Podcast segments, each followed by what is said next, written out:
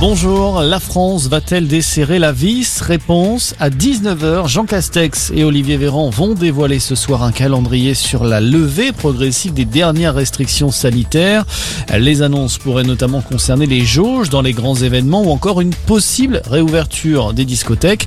Autant de sujets qui ont été évoqués ce matin lors d'un nouveau conseil de défense sanitaire présidé par Emmanuel Macron. Eux veulent maintenir la pression sur le gouvernement. Les enseignants sont une nouvelle fois dans la rue aujourd'hui après une première journée de mobilisation jeudi dernier. Un mouvement pour dénoncer la gestion de la crise sanitaire, protocole Ibiza et salaire trop bas, pouvait-on entendre tout à l'heure dans le cortège parisien, à référence à la polémique de ces derniers jours autour des vacances de Jean-Michel Blanquer. Dans le reste de l'actualité, un adolescent de 16 ans gravement blessé en Seine-Saint-Denis a été électrisé hier soir après être monté sur un train de marchandises. Le convoi du RERB était à l'arrêt au moment du drame.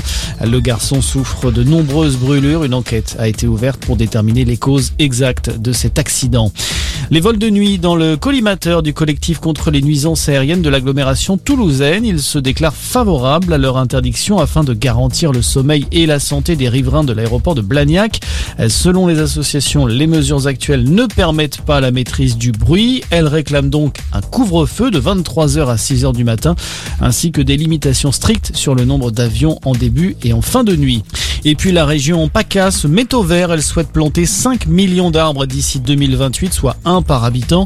Une initiative qui s'inscrit dans le cadre du programme de défense de l'environnement mis en place par le président de la région, Renaud Muselier.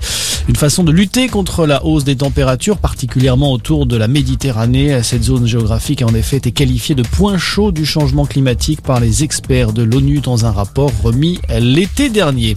Voilà pour l'essentiel de l'actualité. Fin de cette édition. Très bonne journée à tous.